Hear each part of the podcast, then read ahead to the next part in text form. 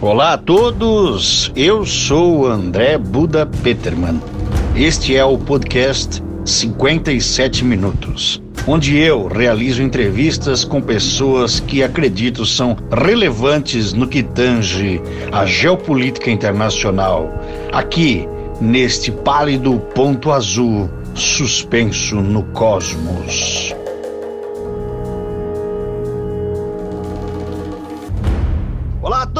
Começando mais um podcast 57 minutos. Eu sou André Buda Peterman, o seu host. E estamos aqui hoje, eu estou aqui hoje, não está em presença física, mas remota, assim como todos aqueles que eu entrevisto. Beto Ambrosio, ele que é fundador do projeto Fé Latina, autor, escritor, pai, fotógrafo, professor de yoga e tudo um pouco, piloto de Kombi e ciclista. Tudo bom? Tudo bem, Beto? Beleza, Buda. Gostei da descrição aí. Piloto de Kombi, ó. Para dirigir Kombi, você tem que ser meio piloto mesmo, viu, cara? Pelo amor, negócio não é brincadeira, não, bicho. Beleza. Mas, ô Beto, eu tava falando contigo aqui, tu é. Tu, tu estás agora no, no Mato Grosso. Uh, qual é a cidade Do que tu estás? Mato Grosso do Sul, é importante frisar. É, porque senão os caras ficam bravos, né? É. Mato Grosso do Sul. Tô em Dourados, Uhum, tô aqui há uns cinco meses já. uhum, Vim para cá porque tem uma filha aqui, uhum. então vim aqui para ficar perto dela. E é isso aí, para cá. É, é aqui que a, a vida me trouxe nesse momento, cara. Se me entrevistar daqui um mês, pode ser que eu esteja em outro lugar, outro país, porque minha vida ela vai indo assim, é, desse jeito.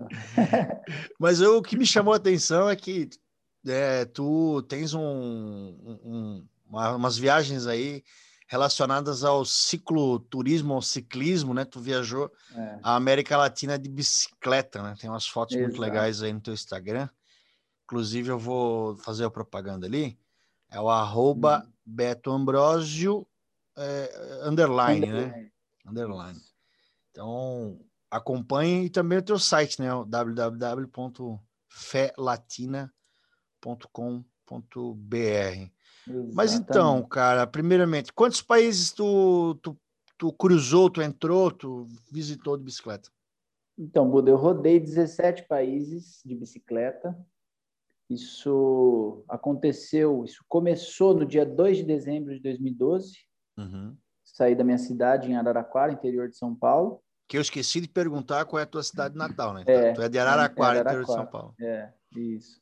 Saí de lá, saí pedalando da porta da minha casa, passei aí pelo, pelo sul do Brasil, fui até Uruguai, Argentina, Chile, depois subi até o México, todos os países ali da Cordilheira, da América Central.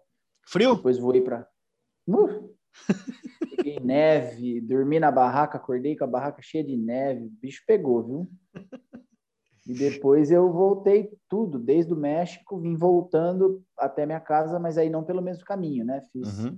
Toda a costa norte, nordeste, sudeste aqui do Brasil, até chegar em Araraquara de novo. Sim. né? Isso durou dois anos e oito meses, Dois anos e oito meses só pedalando, Só só no pedal. só no pedal. E, e ali, né? Mas assim, que deu o start, a ideia, o, estalo para tu pegar e fazer essa trip? Cara, é, eu queria meio que fugir, eu acho, sabe? Uhum. Eu queria ficar sozinho, queria passar um tempo da minha vida sozinho, é, curtindo a minha própria companhia, né?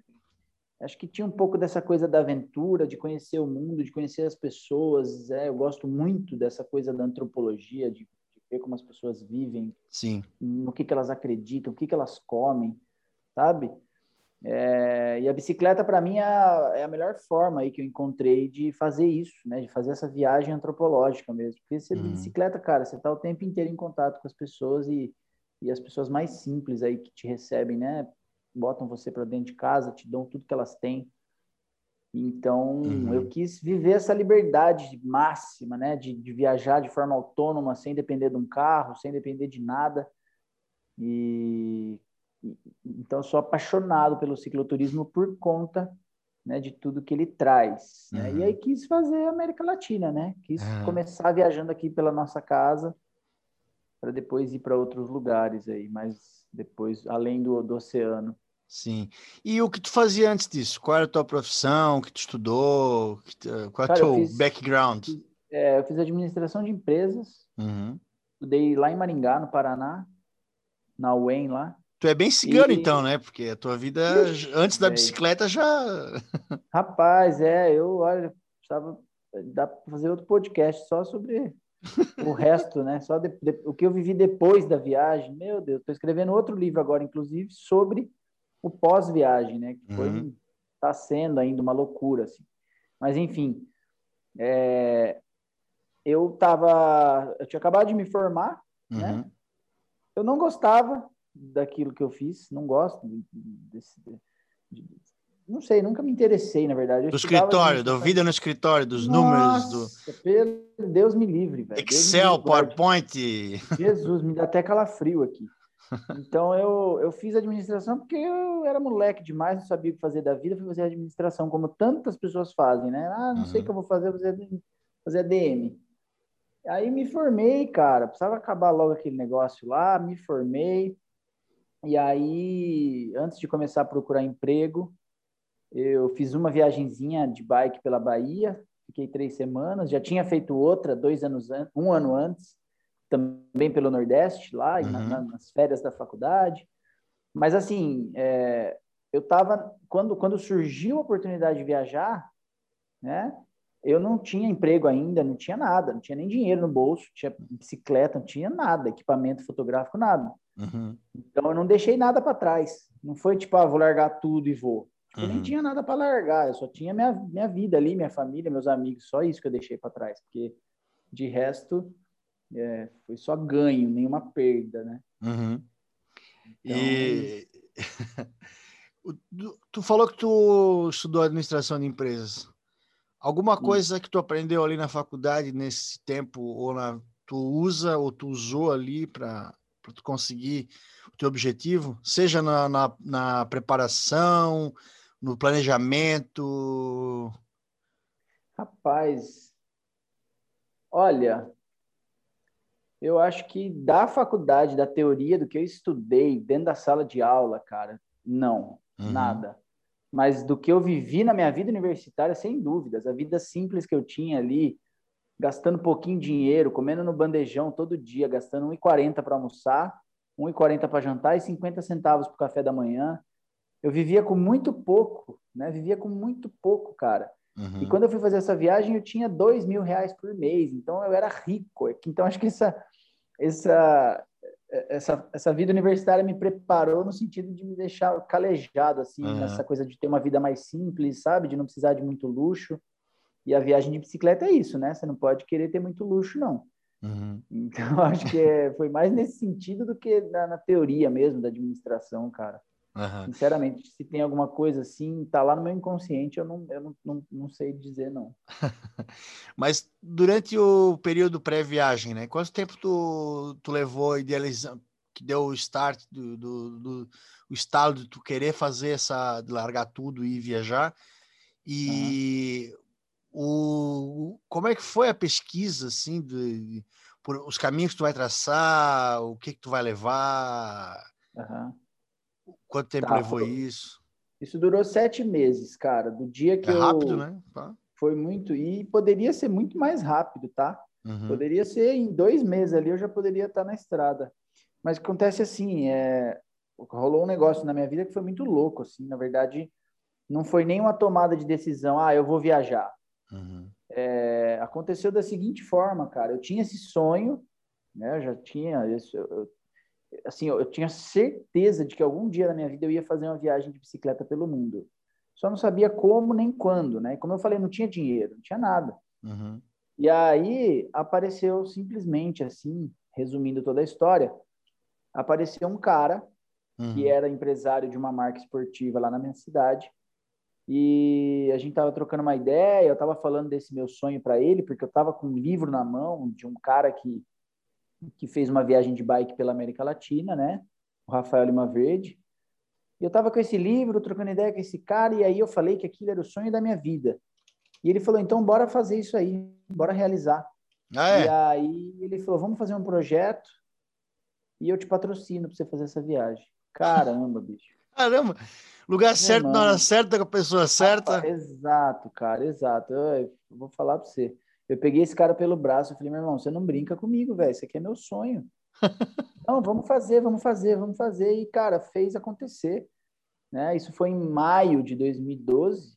E sete meses depois, né, no dia 2 de dezembro, inclusive era o dia do meu aniversário de 25 anos, eu me lancei aí. Então, assim, a gente esperou sete meses porque tinha que organizar o projeto, pensar em todo o marketing da viagem, como que a marca dele iria aparecer e tal. Mas, cara, se não fosse isso, me, me compra o equipamento aí, me dá, me dá minha máquina fotográfica, a bicicleta, eu vou embora. e aí tracei a rota, né? Tracei uhum. a rota, calculei a quilometragem, ia dar, tá, vai dar uns 30 mil quilômetros. Tá, preciso de 30 meses. E aí uhum. eu Fiz a viagem em dois anos, oito meses e pedalei 25 mil quilômetros. No fim, foi um pouquinho menos do, do, do que eu planejei. Uhum. E um pouco mais de tempo, né? Sim. Então, foi assim, cara. E aí, como é que tu se virava na rua? Pra... Quando tu saía, de, tu, tu saía de casa, tu já sabia onde tu ia dormir ou tu... Nunca. Nunca? Era Não, sempre era na incerteza? Só... Era, era um dia de cada vez, uma aventura por dia, sempre na incerteza, mas na, na fé era uma incerteza cheia de certeza de que tudo ia dar certo, assim, e assim foi. Né? Então eu saía de uma cidade e é, existiam alguns cenários, né? Uhum. Às vezes eu já sabia que eu iria chegar em outra cidade, mas né, onde eu iria dormir eu não sabia. Às vezes eu saía sem saber aonde eu iria chegar. Vou sair pedalando, a hora que eu quiser parar, eu paro. Sim. E muitas vezes acontecia de alguém aparecer no meu caminho e falar, vamos lá dormir em casa. Então, às vezes eu parava porque a pessoa me convidou para parar e eu parei. Era frequente então, a, a, ajuda das pessoas? Muito, todos os dias, cara. Muito, é? muito mesmo. Muito. Era uma coisa... Isso foi o mais maravilhoso assim da viagem, foi receber tanta ajuda, né? Tanta hospitalidade, tanto carinho, amor, arroz, feijão, comida boa, carinho. Foi, meu, demais, demais. Tu acredita que essa, essa ajuda, cara? Tu acha que, que é o, o. Vou citar o nosso o outro entrevistado aqui, o Charles Zimmerman, que também viajou de bicicleta. Ele disse que, que a bicicleta ela é, ela é um, um ser, um, item que o pessoal tem carinho, assim, que o pessoal quando vê é. chegando de bicicleta, ele é. tu viajou, ele quer te ajudar, ele quer te conhecer. Isso. Tu acha também? É isso. Com certeza, a pessoa quer fazer parte daquela tua viagem porque ela reconhece o teu esforço, né? Uhum. Ela reconhece. Claro que, pô, se eu estivesse viajando de moto, de Kombi, eu, eu, também iria receber ajuda, mas ia, iria ser muito diferente, né? Uhum. Iria ser muito diferente, porque, pô, é mais uma Kombi passando aqui na frente de casa, é mais uma moto. Agora, o cara tá de bike, primeiro que ele chama a atenção de todo mundo, né? Uhum. E a pessoa reconhece esse esforço que você faz, ela vê que você tá viajando, ela fala, caramba, que incrível, né?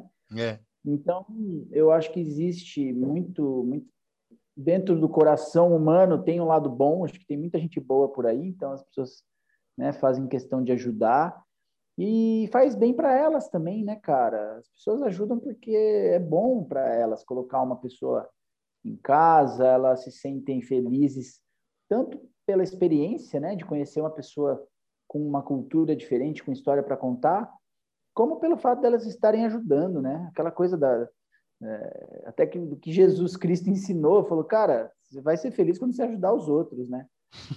Essa é a verdadeira felicidade, é a caridade, né? Então, assim, uhum. acho que tem muito disso também. As pessoas faziam por, de coração porque faz bem para todo mundo, né? Uhum. É, dizem que ajudar faz mais bem para quem ajuda do que para quem é ajudado, né? Pois é, esse, é, é exato. Né? Exato. Eu me sentia, meu, maravilhosamente feliz por, por ser ajudado por essas pessoas. E tenho certeza que elas também, né? Uhum. E, mas uma viagem a gente sempre lembra, eu acho que a gente comenta mais, muito mais o, todas as dificuldades, os problemas que a gente enfrentou, né? Na verdade, é isso aí que talvez rendam as melhores histórias. E com certeza. Quando começaram os primeiros obstáculos, os primeiros problemas a, ser, a, a tu enfrentar? Ih, no segundo dia. segundo dia já furou o pneu duas vezes. Aí já, puta, aquele calor lá do interior de São Paulo, final do ano, no verão, eu trocando pneu já no meio da estrada, já começa por aí. E aí tu já pensa assim, onde é que eu fui me enfiar? É, É, mas trocar pneu era. Eu chego uma hora que o cara caleja daquilo lá, porque vai acontecer também, acontecia, nossa, direto, né? Então uhum. faz parte da aventura. E aí, cara, é, acho que assim, uh, os perrengues mesmo, na Serra, aí na Serra Catarinense, na Serra Gaúcha, subindo, depois de subir a Serra do Rio do Rastro aí. Subisse a Serra roda, do Rio do Rastro? Opa! E aí, difícil? Isso, passei o dia inteiro para subir esse negócio aí. E... Mas, não, mas não, começou... é a, não é a mais alta, né? Porque tu subiu a, as não, cordilheiras, então, pô. Isso aí foi só um aquecimento, isso aí não ah, foi nada. Foi nada. Aí tem, essa aí acho que tem o quê? 12, 20 quilômetros de subida. Uhum. A, as, na cordilheira eu pegava 70, 80 quilômetros só de subida, cara. Meu uma coisa Deus. impressionante. impressionante. E no frio, né? E no frio que, olha, vou te contar. Então, assim, ó, é, esse perrengue da roda, da bicicleta, isso aí aconteceu a viagem inteira, né? Sempre uhum. deu problema, quebrava e quebrava e eu arrumava, enfim. Agora, quando eu cheguei na cordilheira, aí o bicho pega mesmo, né? Quando eu cheguei na, na, na Argentina, cruzei a fronteira com o Chile e eu dormi na barraca bem na fronteira, lá em cima da montanha, cara, a 3 mil metros de altitude e acordei com tudo cheio de neve, assim, a barraca inteira coberta de neve. E tu estava preparado para o clima do frio? Tava, tava. Senão ali, se você não for preparado ali no inverno, meu amigo, você bye bye, vai embora, você morre, uhum. você morre congelado. E, tu era um cara acostumado a acampar ou não? Aham, uhum, sim, sempre acampei na vida, adoro acampar, mas eu tinha medo ainda de acampar sozinho no meio do nada, sabe? Pois é. Claro que eu tinha, né? Sou ser humano. As pessoas perguntam, você não tinha medo? é, cara, eu tinha, mas... Eu, não tem o que fazer, tá, né? Vou, vou ter que ir com medo mesmo, né? então, assim... Claro, né? Não era um desespero, né? Era um medo, tipo, pô, para minha sobrevivência, né? Uhum. Mas esse dia aí da neve, por exemplo, cara, fui dormir ali sozinho num lugar inóspito, no meio do nada. Eu sabia que ia nevar, então, assim, eu já tava meio que naquela aquela adrenalina, né? Então, assim, tu, acho que é... tu tem que fazer um fogo, alguma coisa? Como é que tu vai sobreviver não, lá em não, cima? Não, é aí que tá, eu tinha equipamento, né? Tinha um uhum. saco de dormir que era para menos 18 graus, uma barraca boa.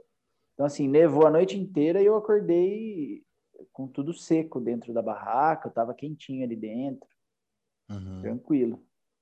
É... E mas assim, ó, esse medo, né? Tu, o medo que tu tem, sei lá, se vai aparecer um bicho, se vai aparecer um outro, outro ser humano que vai querer, é, vai querer te atacar, roubar, né? Alguma coisa assim. É...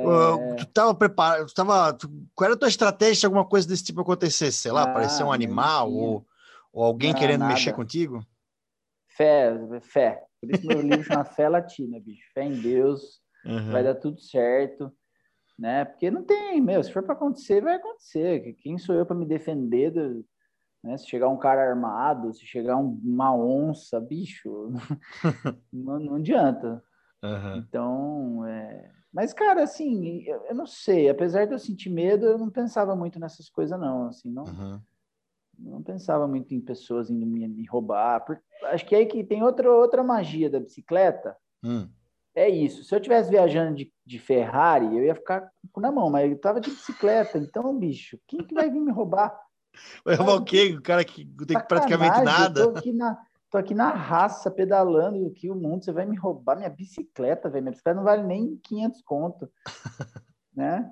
Então, é, isso me deixava muito tranquilo também, né? E, e, eu falo até que é, eu brinco, né? Que às vezes eu posso ter passado ali por, se eu passasse, né? Se eu passasse por, lá na Colômbia por uma, né, por uma gangue de narcotraficante que os caras armados ali, os caras iam me ver e os caras iam soltar tiro pro alto. Pá, é, vai lá, boa viagem, sabe assim? para dar moral mesmo, assim, né? Porque eu acho que tem isso. É, a bicicleta ela desperta o lado bom das pessoas. Uhum. E acho que a pessoa, até a pessoa que é, que, é, que é maldosa, ela vai querer te ajudar. Claro sim. que a gente não pode generalizar, né? Pô, tem casos aí, sim, de cicloturistas que foram roubados, mas meu, é muito pouco, né? É, Sim. É, acontece, acontece, mas. É... Cara, é que tu. A gente tá falando aqui, tu falou do, do, da região sul do Brasil, tu falou de São Paulo, tu falou ali da, do Chile, né? Mas até tu citasse a Colômbia, mas, cara, tu foi para uns lugares que tem um, uma certa violência, né, cara? A própria Colômbia, ali em cima, Guatemala, tem, tem alguns momentos ali que tu passou por, por isso, de ver a, a galera armada mesmo ali, alguma coisa? Não, não, cara, não. E é, isso é muito louco, né? Hum. É claro, eu não, eu, não, eu não quero ser né, o cara super good vibes também, que vai falar que não, que não tem. É lógico que tem, né? A gente mora no Brasil, a gente sabe, a gente sabe de como que a América Latina é, o negócio aqui é quente mesmo, né? Uhum. Eu tive a sorte de não, de não passar por nada é, perigoso, assim, não, não vi nada assustador nesse sentido, né? Uhum. Então, assim, eu me surpreendi, na verdade, né? Porque, cara, na Colômbia foi um dos países que eu mais gostei, um dos países que eu mais fui bem recebido, um dos países que senti, senti a maior paz, alegria e, e hospitalidade das pessoas, sabe? Sim. E, e foi surpreendente, porque eu tava com esse preconceito, né? Que a Aham. gente tem esse preconceito, né? Claro, não é nem preconceito. Pô, a Colômbia tem esse histórico aí que é, é foda. É, o histórico popular, assim, a cultura do mundo É, lembra do, do, do Pablo Isso, Escobar e coisa e isso. tal. né, Pablo cara? que, meu, Pablo realmente, ele, ele causou ali, fez com que a Colômbia fosse mal vista pelo mundo. Claro. Só que agora já, pô, eu passei por lá, já, isso já tinha acabado há muito tempo. Então, mas sim, eu carregava esse preconceito. E eu falei, caramba, o que, que é isso que eu tô fazendo? Eu vou entrar na Colômbia, né? Uhum. Sinistro. Mano, foi, nossa, foi maravilhoso. Foi, foi para quebrar todos os meus preconceitos e falar, olha aqui, velho, esse país é incrível, sabe? Lugar eu parava para pedir infor- informação para a polícia ali, os caras super queridos, conversavam comigo, sabe? Né, interessados, gente muito simples, né? Então, assim, eu acho que o Brasil, na verdade, é muito pior. No sentido de violência, de... Sim. Pô, O, eu tenho uma teoria sobre, sobre o brasileiro fora do Brasil que é que não, não tem ninguém mais patriota que o brasileiro fora do Brasil, né? Que quando ele está longe, ele está no exílio, ele, ele ama muito mais a, a terra que ele sente saudade, né? Nesse, ne- nesse tempo viajando assim, tu com certeza fez um paralelo, né? Sobre como tu estava falando agora, sobre, talvez que seja muito mais perigoso do que a própria Colômbia, a Argentina. Mas tu sente isso também, que quando tu tá lá, tu, tu quer sair, né? Tu, quis- tu quis viajar, tu quis conhecer, mas quando tu tá lá fora, tu sempre lembra assim, porra, lá tinha aquilo. Eu gosto Ah, do. né? assim, a gente sempre, sempre, a gente sempre sente saudade de muita coisa, né? Da nossa cultura, Uhum. né? É... Parte É, de comida. É isso que eu ia falar. O maior, maior exemplo disso é o feijão, né? Porra, fiquei sem feijão, cara. Não foi fácil. Na Argentina ali eu sofri, porque os caras não comem feijão, é só arroz, batata e carne, né? E pão. Aquela coisa seca, né? Aham. Então a gente molha a comida, a gente encharca de feijão no nosso prato, e que isso para mim é maravilhoso. Né? Então em outras culturas não tem, não tem feijão, né? Tem, mas não se usa, né? Aí depois na Colômbia, a Colômbia já tem bastante feijão, você já começa, já fiquei mais em casa ali. Uhum. A questão humana, né? A questão da, da- da diferença cultural, na- no jeito de ser das pessoas, né? Então Uhum. a gente tem esse jeito Os Ah, esse, essa- esse jeito brasileiro, né? Essa alegria nossa que chega a ser até meio problemática aí, porque a gente acaba fechando os olhos para os problemas, né? Às que vezes, sim. reais. E a galera a gente- sempre, sempre gosta do, do brasileiro, né? Tu sentiu isso? Isso, a galera aí tem esse lado, né? Por sermos assim, né? Por um lado é bom, assim, lógico, alegria é uma coisa maravilhosa, né? Uhum. As pessoas adoram a gente, cara. Onde eu fui, todo mundo, ah, brasileiro, brasileiro, que legal, né? E era bem na época da Copa do Mundo, 2014, então tava todo mundo, ah, Mundial, Mundial em Brasil, Mundial em Brasil. Então aqui o cara já imagina aquela festa, né, da Copa do Mundo no Brasil, pô. E qual foi a qual era a maior, a maior imagem que eles o, o que eles mais lembravam quando falava Brasil quando porque eles vão lembrar de futebol, obviamente, mas Ah, é. tinha mais coisas, né? Sempre tem mais coisas. É, futebol, carnaval, festa, né? Novela, Essas coisas. Novela, Ih, obrigado por falar da novela. Nossa, bem lembrado, bicho. É, novela, mas foi o que eu mais ouvi. Olha, ainda bem que você me lembrou. Cara, muito, muito. Mas não, eu assisto a novela do Brasil. E é tipo assim, a novela que passou aqui faz cinco, seis anos, tá passando lá agora, sabe? e é o maior sucesso, né? Era, e é maior sucesso, assim, cara. Nossa, é verdade. Ó, legal você ter falado. Na, na Argentina, eles lembraram da Xuxa? Não. Não? não Meu não. Deus. É que, é que Santa Catarina tem muito. Muito argentino vem passar férias aqui, né? Ah, Aí, meu, é super normal, assim, a, a- os argentinos. É, Xuxa, Xuxa. Cara, eu acho que eles gostam mais da Xuxa mesmo? que o Maradona, cara. É uma coisa absurda, assim. E caramba. tinha uma- até uma balada aqui que no, fim- toda noite, no final da balada, tocava Hilar Hilarie em espanhol. Aí encerrava tá e todo mundo ia pra casa. Aham, zoando? Sério, velho? sério. Argentino e Xuxa é uma coisa assim, cara, é uma coisa louca, assim, uma coisa muito doida. Mano, essa, essa eu não sabia, não. Mas uma coisa que eu, que eu acho interessante, como a gente citou até um pouco antes ali, sobre os nossos preconceitos, e às vezes a gente tem uma, uma visão das coisas e acaba mudando. É, pô, pra gente todo mundo é gringo. Ah, é uruguaio, é argentino, é chileno, é peruano, sei lá. É tudo Uhum. a mesma coisa, mas não é. Tu, tu, tu consegue caracterizar assim, uma diferença entre algum, alguns povos, pelo menos, que tu viu, e tu achou bem, bem gritante a diferença, assim, não precisa ser todos, mas alguns, assim. Ah, se a gente for comparar com a nossa cultura, né, sem Uhum. dúvidas, o mais contrastante é a Bolívia, Peru, né? Uhum. Ali é muito indígena, né? Uma cultura fortemente indígena. né? É maravilhoso, assim, a forma como eles são, como eles vivem. E é, ao mesmo tempo é muito difícil a realidade, né? Um país muito precário, a condição, né? a estrutura do país, a, é, saneamento básico do país, assim, é, um- é- é bem complicado, né? Eu Uhum. passei muito mal na Bolívia com a, com a comida, né? Tive É? problemas duas vezes, eu passei muito mal, tive intoxicação alimentar, e isso é uma coisa normal para quem vai para lá, né? Todo gringo que vai, metade vai, vai passar mal.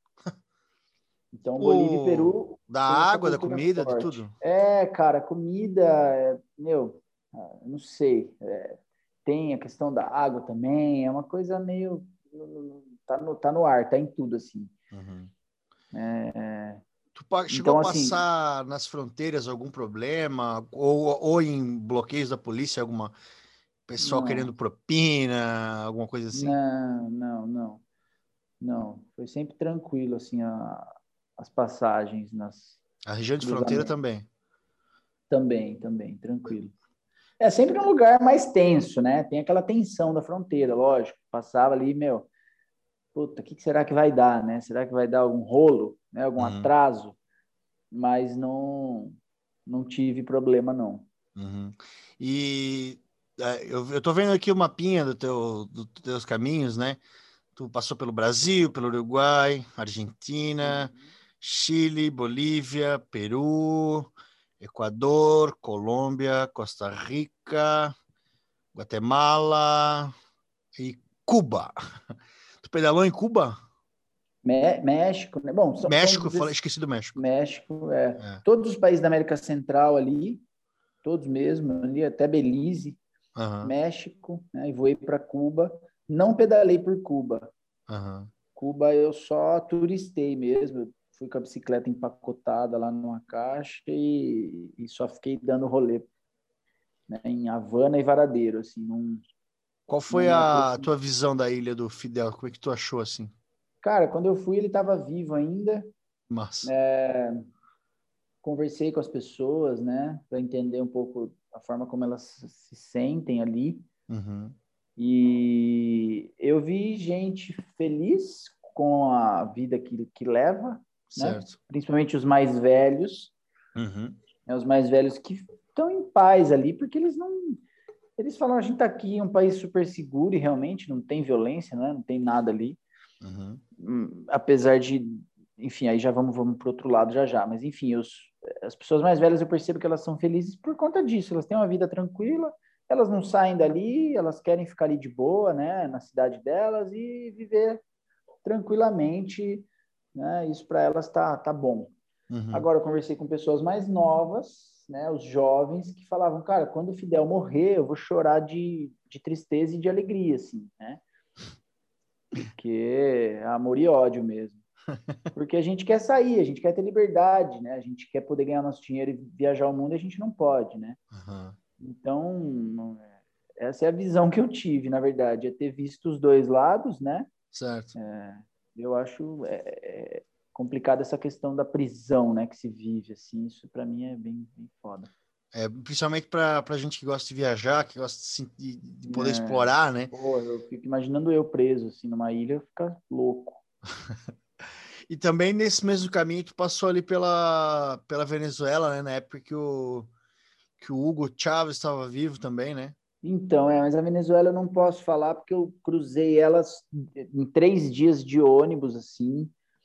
Foi ah. naquela época, em 2014, que estava bem tensa a situação ali, já estavam rolando umas, uns protestos mais sinistros, o país estava naquele caos, já estava, né, num caos, assim, que não tinha produto no mercado, é, tava uma coisa meio sinistrona, assim. Por isso que eu não quis pedalar por lá, eu preferi cruzar de ônibus e mesmo nesse, nesse cruzamento aí, eu senti, né? Um país que estava, meu, esquisito. É que as cidades que eu passei também, né? Uhum. Cidades mais, sei lá, mais estranhas, assim. Uhum. Sempre perto de rodoviária ali, era um caos. Uhum. Mas... E, e o, o, o, México, como é que foi pedalar no México? México foi massa demais, cara. O México é um país incrível. É muito grande, né? Enorme, né? grande. né? País então, grande. Assim, eu conheci, eu conheci pouco do México, né? Conheci bastante, mas pensando no tamanho do país. Quanto tempo tu ficou lá? Fiquei, então, aí que tá, fiquei pouco também, fiquei um mês e meio só. Uhum. Né? Para um país tão grande, foi pouco tempo, um mês e meio, 50 dias. É, mas do, do, que eu conheci, cara, meu, puta, que, que maravilhoso. Eu fiquei no Caribe ali, fui para para Isla Mujeres ali, Tulum, Cancún, aquela aquela península maia ali, né? Uhum. Depois eu fui para um outro lado do país. No México eu me dei a liberdade de andar de ônibus também, porque eu queria conhecer é, algumas regiões. Né? Se eu fosse ficar só de bicicleta com o tempo que eu tinha, eu não ia conseguir conhecer muita coisa. Uhum. Aí pedalei depois lá para o outro lado, lá do Pacífico. Aí eu passei por São Cristóbal de las Casas, que é uma cidadezinha super histórica, linda. Depois, meu, é, Oaxaca, Porto Escondido, que é onde rola as ondas gigantes ali no Pacífico. Depois subi para é, Guadalajara. Depois fui para, putz, umas, umas cidadezinhas super legais. E aí terminei na cidade do México, né? Fiquei uns cinco dias uhum. e peguei o avião para voltar para Cuba. Aí viajasse com a, aquela empresa cubana de, de, de aviação? A... Hum, não, não, não, não, era cubana. Eu não vou lembrar qual foi agora, mas acho que não era essa cubana, não. É que tem uma empresa cubana que eu esqueci o nome agora que usa só aeronaves soviéticas. Isso já é. É, olha, não, não foi. Não Isso foi. já é um, um, uma aventura à parte. Seria uma experiência massa, hein, velho, mas não foi. Mas uh, de todos esses países da, que tu visitou, quais tu coloca assim no top 5 ou sei lá, dos mais legais, assim, os melhores? Ah, cara, que bom que você falou top 5, cara, porque quando falo, falo mais legal, eu não consigo. Mas vamos, pô, cinco aí já ficou melhor, né? Vou listar cinco aqui, cara, que são os que mais me marcaram. Tirando o Brasil, que o Brasil, beleza. Brasil... É, vamos tirar o Brasil. Cinco já é difícil já, né? Mas enfim, meu, Argentina me marcou muito, assim, cara, as pessoas, o, a energia do lugar, sabe? Uhum. É, gosto muito do argentino, da vibe do, das cidadezinhas que eu passei. Legal. Um lugar de muita paz, assim, cara, muita tranquilidade. Gosto, quero voltar. O Peru, cara, Peru eu vivi experiências inacreditáveis, assim, naquelas montanhas né? Uhum. O, que, o, que eu, o que eu passei naquelas cordilheiras lá, na, na Amazônia peruana, né? comunidade indígena no meio da floresta, Machu Picchu, as pessoas que eu conheci também, meu, demais. Colômbia, Colômbia queridíssima, queridíssima Colômbia. é, Costa Rica, especial. Legal. Especial demais. E, cara, puta, aí da América Central, né? já falei Costa Rica. Acho que México também, né, meu? México é sensacional também. Acho que esses. Não sei se foi cinco já, talvez cinco. Eu nem contei, cinco. mas acho que foi. É, acho que foi cinco. Assim, é, esses aí foram muito especiais, cara, muito mesmo. Massa, massa, legal. E, assim, já que a gente tirou o Brasil fora, né? A, tu, pelo Brasil, assim, né? Tu, tu falou que tu fez uma, uma viagem, tinha feito uma viagem pela Bahia, coisa. Uhum. Tu tem algum projeto de, de, viajar pelo Brasil, de conhecer, ou, ou, ou tu faz todo, toda semana alguma coisa? Ou... Como é que então, funciona é... a parte de, turismo, de cicloturismo aqui? Um lugar então, que tu queria ir é... que não foi ainda, ou que já foi e curtiu muito? É, eu não conheci muito o interior do Brasil, né? Eu fiz todo o litoral do Brasil. Uhum. Desde lá de cima da Amazônia, né? Ali tudo bem, ali peguei interior, né? De Boa Vista Manaus, depois é, até Belém ali, beleza. Mas depois foi de Belém até o Rio de Janeiro, cara, toda a costa do Brasil. Uhum. Então ficou falta. E aqui no sul também, na verdade. Na verdade, o sul foi o que eu mais peguei de, de interior, né? Que eu peguei bastante o Paraná, a Serra Gaúcha, a Serra Catarinense, foi muito especial também, sabe? Mas assim, dali para cima, né? As chapadas, né? Chapada dos Guimarães, Chapada do Diamantina, Chapada dos Veadeiros. Chapada dos Veadeiros eu fui, mas não nessa viagem, né? Mas assim, uhum. Lençóis Maranhenses, ó, Jalap, Deserto de Jalapão. Legal. É, enfim, tantas serras que tem pelo Brasil, né? Que eu não, não conheci. Então, dá, Minas Gerais, puta, cara, eu sou louco para viajar, fazer uma viagem por Minas. Então, assim, eu quero, né? Eu, porque a ideia agora é a seguinte, né? Você falando em projeto, né? Quais são os projetos? É, eu tenho uma filha, né? Como eu falei, então, Sim. assim, não vou mais fazer viagens de ficar dois anos fora agora, né? Uhum. É, a não ser que daqui, quando eu tiver uns 50 anos, minha filha quiser ir junto comigo, beleza, vamos embora, vamos ficar. Mas por enquanto não é o caso. Sim. E aí a ideia é fazer viagens de três meses por ano. Uhum. Tá? Então, é, a cada ano eu vou escolher um lugar do globo para fazer uma viagem, né? É, então, assim, o Brasil pode ser um desses lugares, mas eu, sinceramente, cara, não que eu vá excluir, né?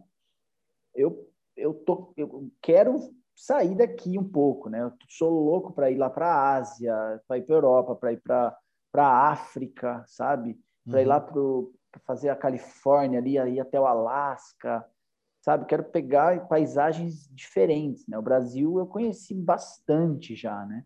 Uhum. Então, assim, eu, essa é a minha vontade, tá? Certo. Patagônia, não fui para Patagônia, né?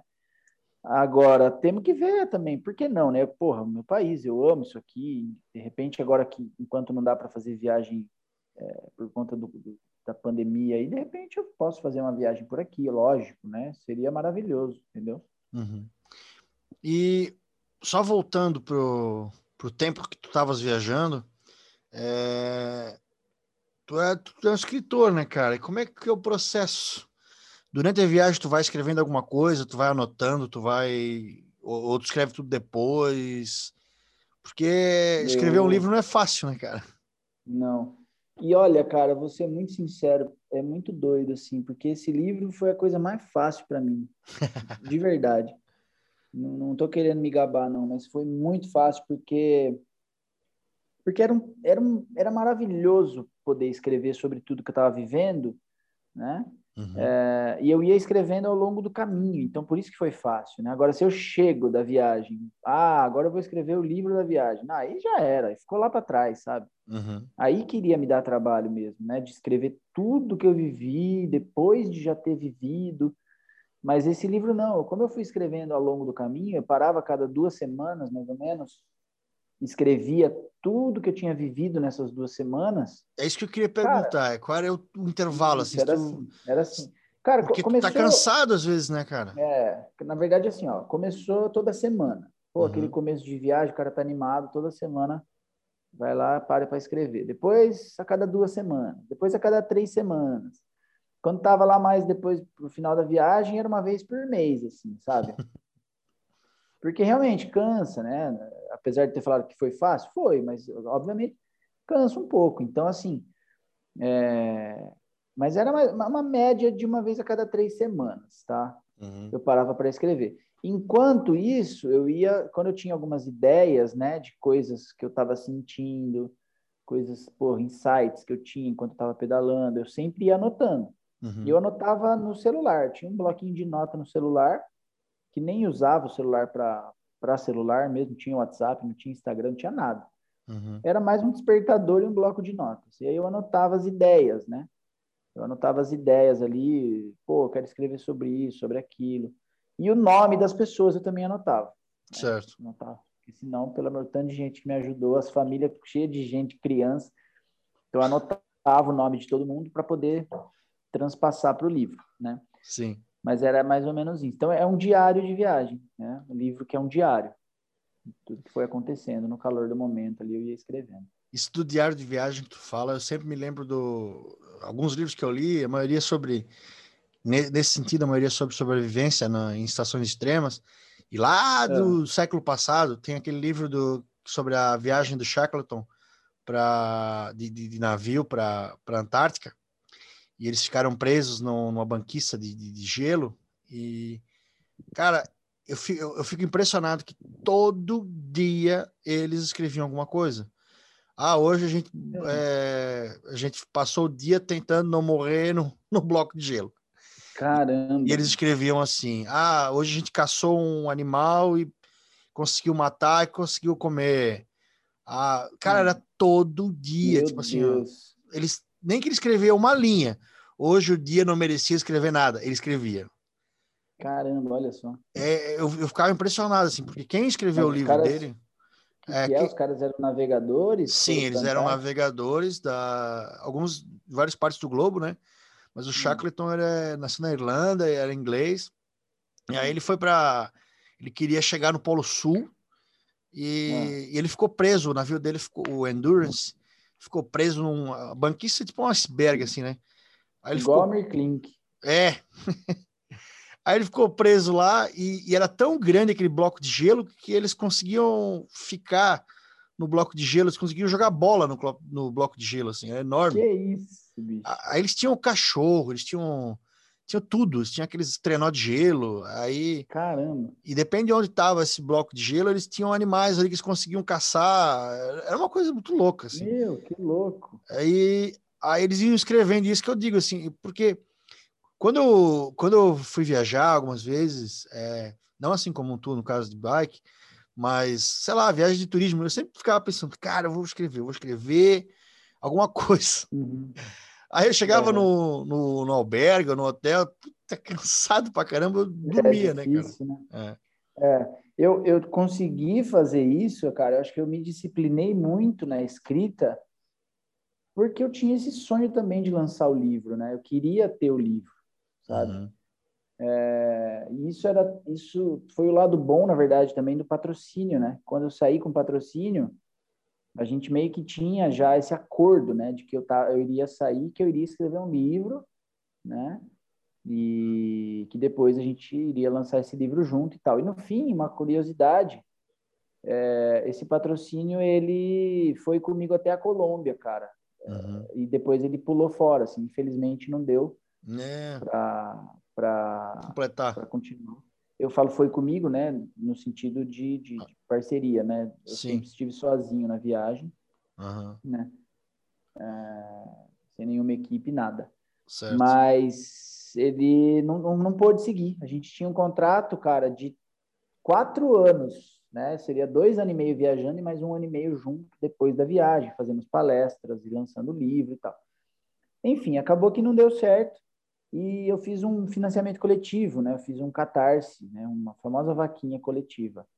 E aí mais de 300 pessoas me ajudaram, cara, com dinheiro para que eu pudesse seguir a viagem. Uhum. Daí me roubaram, aí fui roubado no México. Putz, cara. É, não, é, assim, você até perguntou aquela hora se eu passei por alguma situação. Não passei mesmo, né? Porque não foi nada violento, foi um furto num hostel lá. Uhum. Então o cara levou meu equipamento eletrônico lá, eu nem vi o cara, ele foi embora, beleza. Por que, que eu estou falando isso? Porque aí eu tomei um prejuízo, né? Eu tive que comprar todo o equipamento de novo. E aí, para compensar esse prejuízo, eu comecei a vender fotografia no caminho, cara. Eu imprimi mil cartões postais com as minhas fotos. Caramba! E saí vendendo, né? Fiz uma lojinha ambulante, virei hippie mesmo, assim. parava, parava nas praças, na porta de bandejão de faculdade, qualquer lugar, cara. Parava para vender e vendia, uhum. né? E, enfim, estou compartilhando isso para falar do. É, comecei falando do livro, né, do patrocínio, entrei nesse, nesse parênteses aí da, da questão da grana, porque as pessoas sempre têm essa dúvida, né? Como é que você, patro... Como é que você financiou essa viagem, né? Então foi assim, foram três maneiras de, de viajar. E o livro foi isso, né? O livro foi comecei, o patrocínio foi bom por isso, né? Eu me eu coloquei isso como grande meta assim, né, de escrever o livro. Então eu sempre escrevia. Legal. E as fotos então renderam também alguma né, um lucro para tu conseguir seguir viagem. Sim. E tu é, tem, cara, era... tinhas ah. algum background de fotógrafo ou, ou, foi só de de sozinho mesmo que tu aprendeu a bater foto? Hoje, hoje teu Instagram cara. é super legal, tem fotos muito bonitas. Valeu. É, eu, eu sou apaixonado, cara, por fotografia, é minha paixão, assim. E sempre na raça, assim, nunca estudei fotografia, nem nada, assim. Eu tenho grande paixão mesmo. E aprendi errando uhum. ao longo da vida. E tô aprendendo, vou sempre estar tá aprendendo, né? Mas gosto muito. E, e principalmente foto é, de pessoas, cara. Eu gosto de fotografar pessoas, culturas, né? crianças, senhoras, senhores com aqueles traços fortes, aquela criança toda suja, cheia de ranho no nariz. Sim. Isso é a minha paixão, assim. E como é que tu faz quando tem uma tem várias fotos que tu tá na, na estrada, e aí tu tá é, tem uma aqui que eu tô vendo isso. No pôr do sol ou nascer do sol, não sei. É, cara. Aí tu bota a câmera no chão, é. como é que tu faz? eu botava no tripé e saía correndo, montava na bicicleta e vambora, assim, né? Era... Seja o que Deus quiser. Nossa, era muito louco, cara. Às vezes eu passava um tempão parado só para tirar aquela foto que eu queria tirar daquele jeito. Era uma loucura, bicho. Mas vale a pena, né? Porra, nossa, era a maior diversão para mim, era parar, fotografar. É que tu tá também, teoricamente, com todo o tempo do mundo, né? Porque tu tá seguindo seguindo o caminho sozinho ali, né? Pode não ter ninguém todo nem para te julgar, né? Não. Era isso que era o mais maravilhoso, cara. Essa liberdade extrema. Uhum. Pô, era muito bom. Qual é o país mais pobre que tu visitou? Pobre? É. A Bolívia, né, cara? A Bolívia tem uma situação bem precária, assim. Ali é, é, é, bem complicado. Assim. Quem ajuda mais? Os mais ricos ou os mais pobres? Os mais pobres, com certeza. Imaginei. Será que é porque eles sentem a mesma, o mais a tua dor do que a quem está acima de ti? Eu acho que é porque eles não têm medo, né, de perder nada. o cara não tem medo, ele é, ele já tem, ele, ele as comunidades elas têm essa essa cultura da, do coletivo, né, comunidade, como já o próprio nome diz, né, comunidade. A gente é uma comunidade, a gente está aqui para se ajudar, né. Uhum é, então, acho que pensa-se muito mais no coletivo do que num condomínio fechado, né, isolado com uma cerca elétrica. Uhum. Não, tô, não, é um preconceito, né? Não estou julgando ninguém, mas é a realidade, né? É natural que, que as pessoas que têm menos tenham essa disposição em ajudar mais e compartilhar, e, enfim. Uhum. E quando tu volta, né? Tu, automaticamente já começa com palestras e coisas assim, ou, ou foi um processo mais adaptativo, teve que se adaptar a essa realidade? As palestras já começaram no, meu, na primeira semana. Eu cheguei em Araraquara, já teve palestra, já começou tu, aí, né? E tu tinha medo de lidar com o público ou não?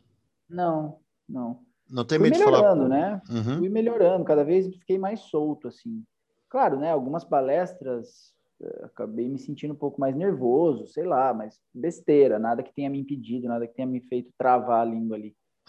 mas cada vez mais eu fui me soltando, me soltando, porque foram muitas, cara, muitas e muitas e muitas.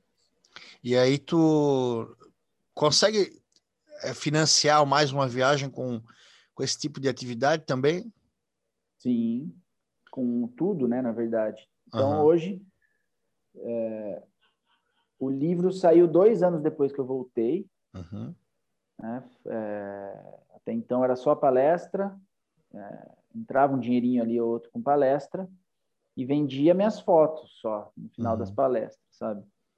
Agora, depois que o livro chegou, aí, pô, foi super legal, né? E começa a gente acho que deu uma grande profissionalizada assim no projeto, né? Se tem um livro na mão para você levar nas palestras para vender, né? vendendo na internet, sabe? Já foram 3 mil livros aí em dois anos. Pô, é coisa, porra. Porra. Então, assim, Está sendo super legal, cada vez mais, assim, a, questão da venda dos livros, a, a aceitação das pessoas, né, o feedback que elas me mandam.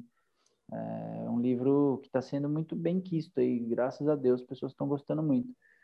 Então, hoje é meu trabalho, né? Hoje eu vivo da venda do meu livro. 100%. Né? É...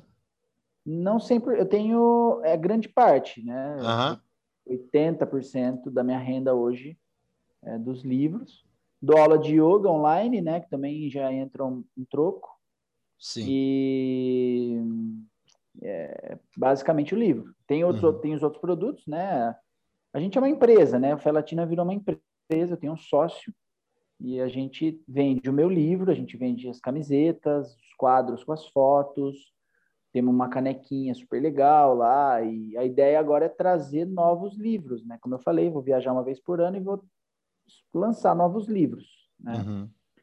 Então, mas assim, desses produtos todos, né, o livro é o carro-chefe, com certeza é o que é o que faz o negócio movimentar assim mesmo, né, diariamente. Quem quiser comprar o livro, pelatina.com.br. Show. Só entrar no site ali, no dia seguinte já está no correio, a gente manda super rápido. É bem legal. Quantas páginas tem o livro? 430 páginas, é uma Boa. bíblia. É coisa. É, tem quase 900 gramas de livro. E fotografias também? No, no, no livro? Ele, ele, tem, ele tem 328 páginas de histórias com fotos preto e branco. Uhum. Então já dá aí muita foto e muita história. E depois, no final, mais 96 páginas só de fotografias coloridas. Caramba. É um livro, cara, muito, muito bem feito. Assim, não é porque é meu, não, mas ele é muito lindo, cara. Ele é livro de capa, de capa dura. É, é que nem quando você tem um filho, né? Teu filho é o mais lindo do mundo. Meu livro é o mais lindo que existe. Com certeza. Mas, mas, que bom, cara, que legal essa, essa tua experiência, compartilhar isso. Ah, a gente já falou sobre projetos futuros, assim, mas algo assim, ó, agora, o próximo passo é esse, eu vou para lá. Já sabe dizer? Não, não sei.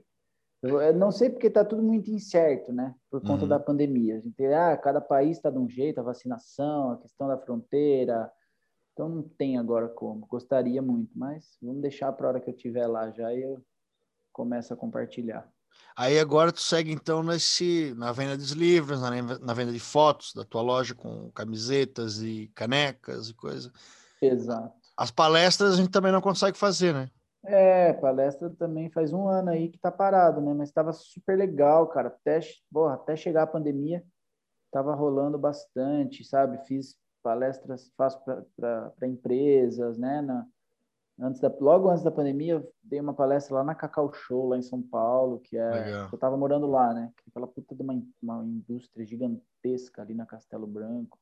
Sim. Alguma Google, dei palestra no Google. Pô, super legal a experiência. Né? Aí agora cagou tudo.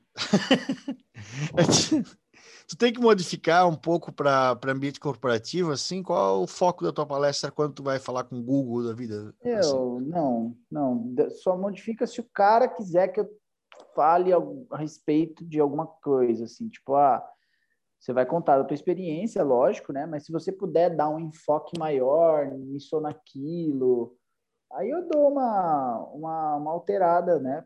Para uhum. atender a demanda da empresa.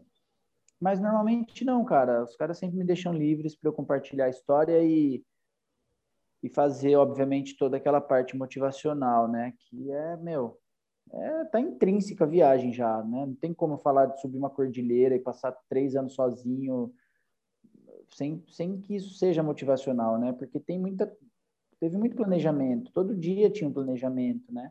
Uhum estava saindo sempre sem, sem planejamento, né? De saber onde eu ia chegar e nada disso, mas, porra, era um planejamento. Era, eu tinha que organizar minhas coisas, subir em cima da bicicleta, eu tinha que ter coragem, eu tinha que acreditar que eu ia chegar e que as coisas iriam dar certo, eu tinha que ter o jogo de cintura para conversar com as pessoas, eu tinha que, enfim, cara, tu, tudo, né? Paciência para subir a montanha, né? É, tudo ali dá para dá para levar para nossa vida, né? Uhum. Pô, Muito massa, cara. Muito legal a tua, tua história. Assim, eu acho fantástico isso. É algo que eu admiro muito em quem né, coloca o sonho, qualquer sonho, né, cara? Seja viajar de bicicleta, de skate ou de ou ser astronauta, uhum. né? É, sim, coloca, exato. coloca como objetivo, objetivo e, e segue focado nisso, né? Parabéns pela é. tua Obrigado, cara. Valeu. Pela tua história, muito legal mesmo. E eu queria que tu desse um, um agradecimento final, uma mensagem para a galera. Claro. Quem estiver pensando nessa, nessa possibilidade de estar tá fazendo alguma coisa assim, seja, sei lá, abrir uma barraquinha de cachorro quente, mas é o sonho do cara e, e ele tem que se jogar de cabeça nisso. É, cara. É, é isso. Precisa de coragem, né? A gente precisa uhum. ter coragem, não tem jeito. E a coragem não é a ausência de medo, né? A gente vai ter que ir com medo mesmo, é, tanto para fazer uma viagem como para empreender, né? abrir um negócio, ainda mais no Brasil, a gente sabe que é um porra. É, é uma luta. É muito mais difícil do que ir até o México de bicicleta, né? É verdade. Então, é, acho que tem que ter consciência de que vai dar medo, né? Mas eu recomendo essa, essa fé, né? Essa fé e o pensamento de que vamos lá, vamos, vamos para cima, vamos fazer dar certo. Meio clichê, né, falar isso, mas é a realidade, né? Uhum. E, e, sempre tentar se inspirar em outras pessoas e ter ideias e, e tem que fazer o um movimento, né, cara? Hoje eu tô, tô, tô escrevendo mais um livro aí sobre a, a minha vida pós-viagem, né? Eu falo muito da importância do movimento, né? Uhum. A gente tem que estar em movimento sempre, tanto para fazer os, para realizar os nossos sonhos, como para para se melhorar, né? A gente que quer, pô, ser uma pessoa melhor internamente, assim, tem que ter movimento. A gente, se a gente fica estagnado, a gente vive num piloto automático, assim, que pode ser maléfico para a gente e para os outros, né? Acho que assim, o, o, preconceito, né? O preconceito é uma falta de movimento interno, de você se observar e perceber que você está sendo preconceituoso. É, tudo, né? Acho que tudo precisa de, de andar para frente, né? De marchar. Vamos andar para frente. É isso aí. Sair um pouco da zona de conforto, né? É isso aí então, cara. Isso aí. Só uma outra coisa. Além do teu livro, que outro livro tu indica pra galera que gosta de, de aventura? Rapaz, eu li o livro da Klink, há muito tempo atrás eu gostei demais, 100 dias entre céu e mar, que ele vem remando da África para o Brasil, né, num caiaquezinho, que, que, você fala, meu, o que, que é isso? Aí que ver, viajar de bicicleta virou fichinha perto do que esse cara faz, né? é um livro muito legal, você lê em três dias, assim, cara. É... Beleza. Pô, tem, tem muito livro, esse que me veio na cabeça agora. Show. Amir Klink, 100 dias entre céu, céu mar. e mar. E Fé Latina, do Fé Latina. Beto Ambrosio. Beleza, então, muito obrigado. Eu que agradeço, Buda. Valeu demais, cara, muito bom. Valeu, valeu, Beto.